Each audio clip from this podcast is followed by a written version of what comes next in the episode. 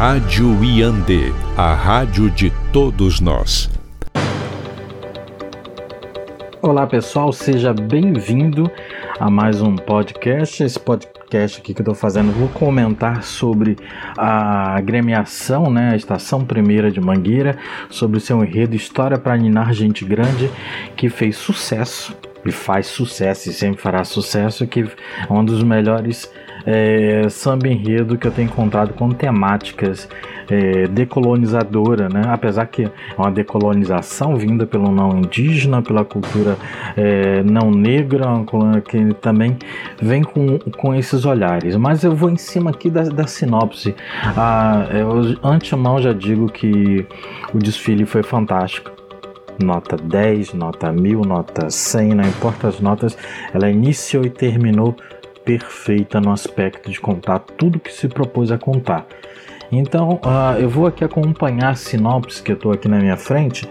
Vocês podem encontrar lá no site da agremiação, né, em www.mangueira.com.br, Carnaval 2019 barra enredo. É só colocar lá que vocês vão encontrar essa sinopse. Eu vou acompanhar ela aqui para poder comentar rápido e antes, como já disse, assim, parabéns à Estação Primeira de Mangueira, parabéns a Leandro Vieira pelo maravilhoso é, carnaval que vocês fizeram na Marquês Sapucaí, uh, aqui no Rio de Janeiro.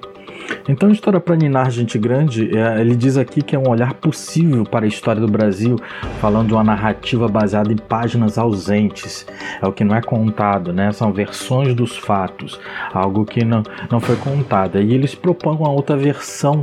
É, desse povo, né? Chegando em novelas, romances, mocinhos, bandidos, reis, descobridores, princesa. E a história do Brasil foi transformada numa espécie de partida de futebol, a qual preferimos torcer para quem ganhou. E esquecemos, porém, a, na torcida daqueles que são vitoriosos, aqueles que combateram, que de alguma forma fomos nós, indígenas, negros, pobres, que estamos aqui resistindo à, à luta, né?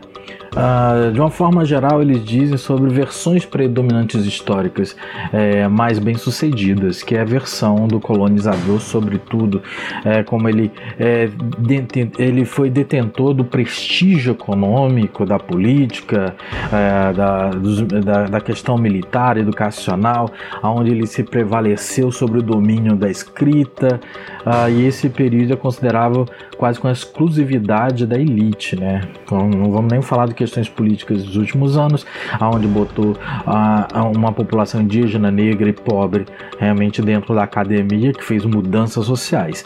Mas é, nesses 519 anos houve uma exclusividade para as elites, para deixar essas pessoas não só à margem, mas fora desse espaço histórico, aí, ausentando da memória coletiva e virando só causos.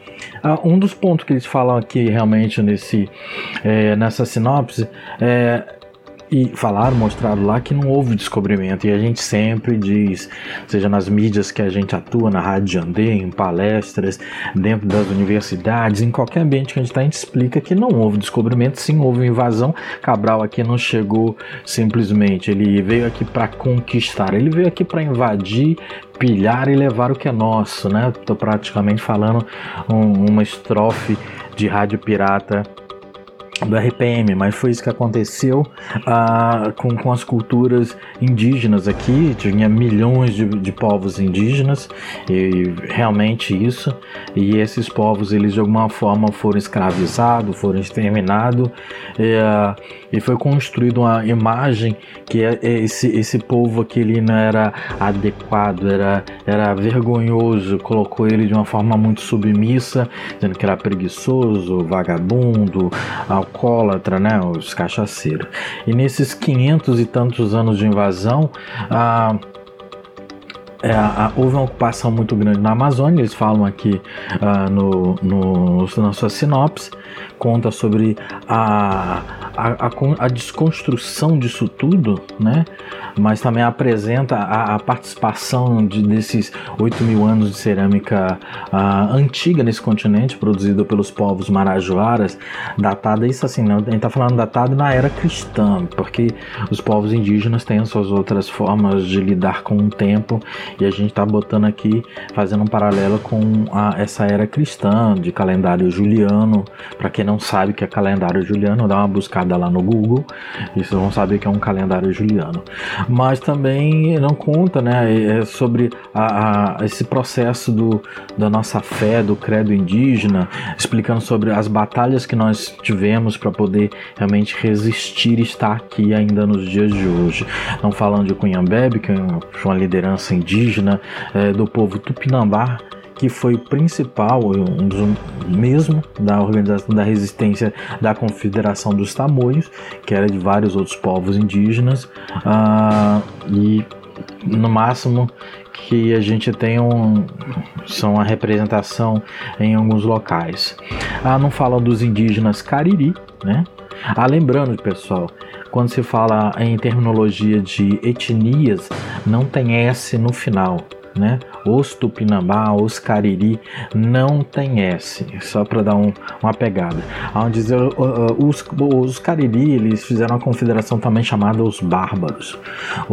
Eles lutaram é, com, com a, a denominação de caboclos porque deram essa denominação já nesse processo de é, tirar realmente essa imagem, essa força de ser indígena, é, desclassificar eles lutaram lá na Bahia é, na luta do 2 de julho, que é o processo da independência do estado da Bahia, que acontece antes, um ano antes da tal independência do Brasil. Então os indígenas é, tiveram junto, se manifestaram junto, lutaram junto, e esses indígenas é, brasileiros constroem sua narrativa história transmitida de uma forma oral, mas a, a população não indígena não permite essa criação desse legado é, chamam de lendas, né, mitos, e a gente diz que é história, diz que a única coisa que a gente deixou para a história dos não indígenas é a história da mandioca, do balança na rede, um, um tal de caju, tatu, peteca, parece que só foi isso que nós construímos e deixamos para a história realmente do do Brasil, sendo que foi muito mais, houve tecnologia, mais de 10 mil palavras, então isso é muito importante a gente lembrar. Um fator também muito importante no desfile que apresentou a questão de botando os, os idolatrados salve salve, né, grandes heróis brasileiros como heróis bravos.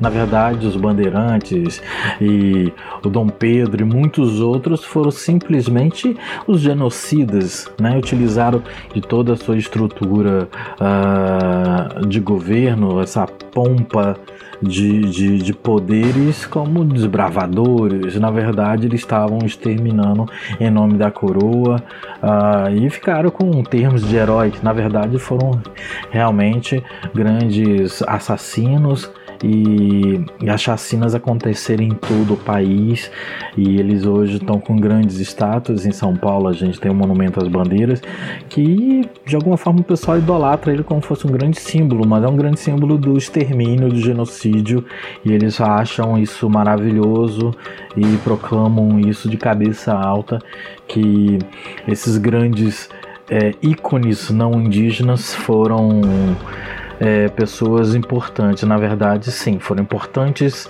genocidas, assassinos que realmente.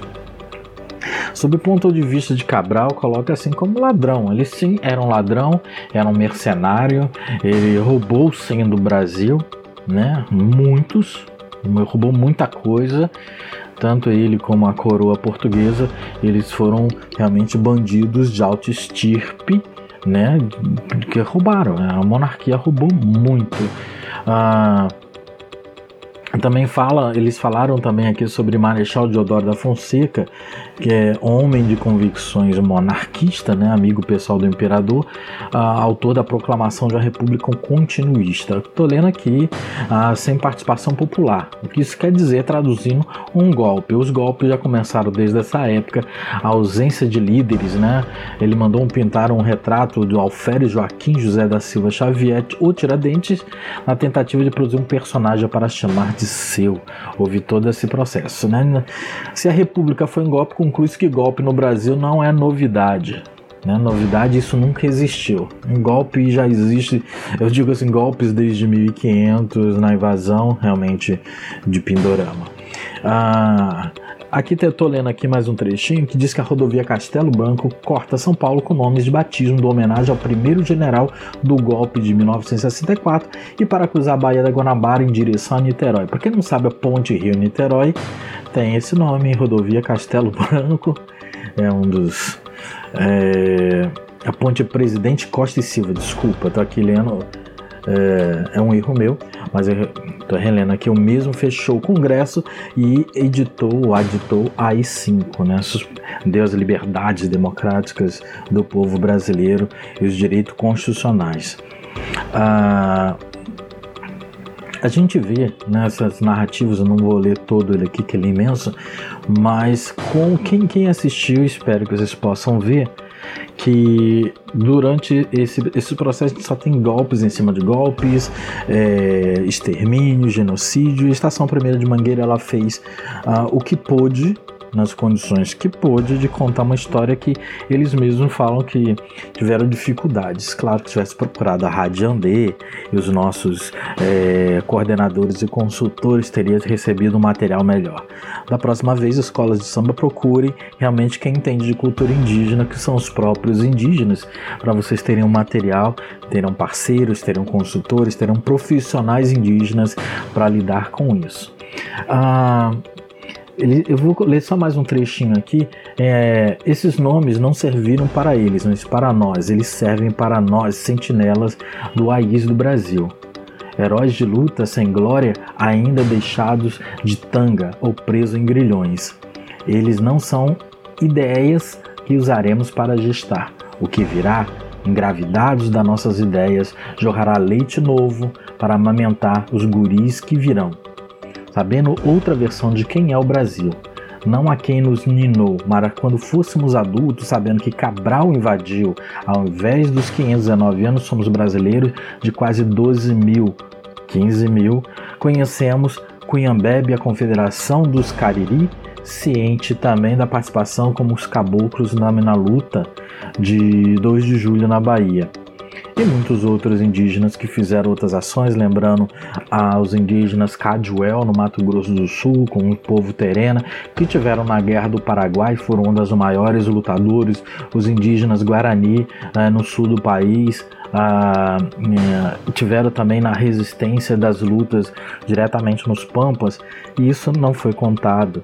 Ah, e a gente espera que de alguma forma essa história ela venha a ser cada vez mais ocupada é, por grandes eventos de cenários é, grandiosos sobre a arte, como é o, o samba e o carnaval.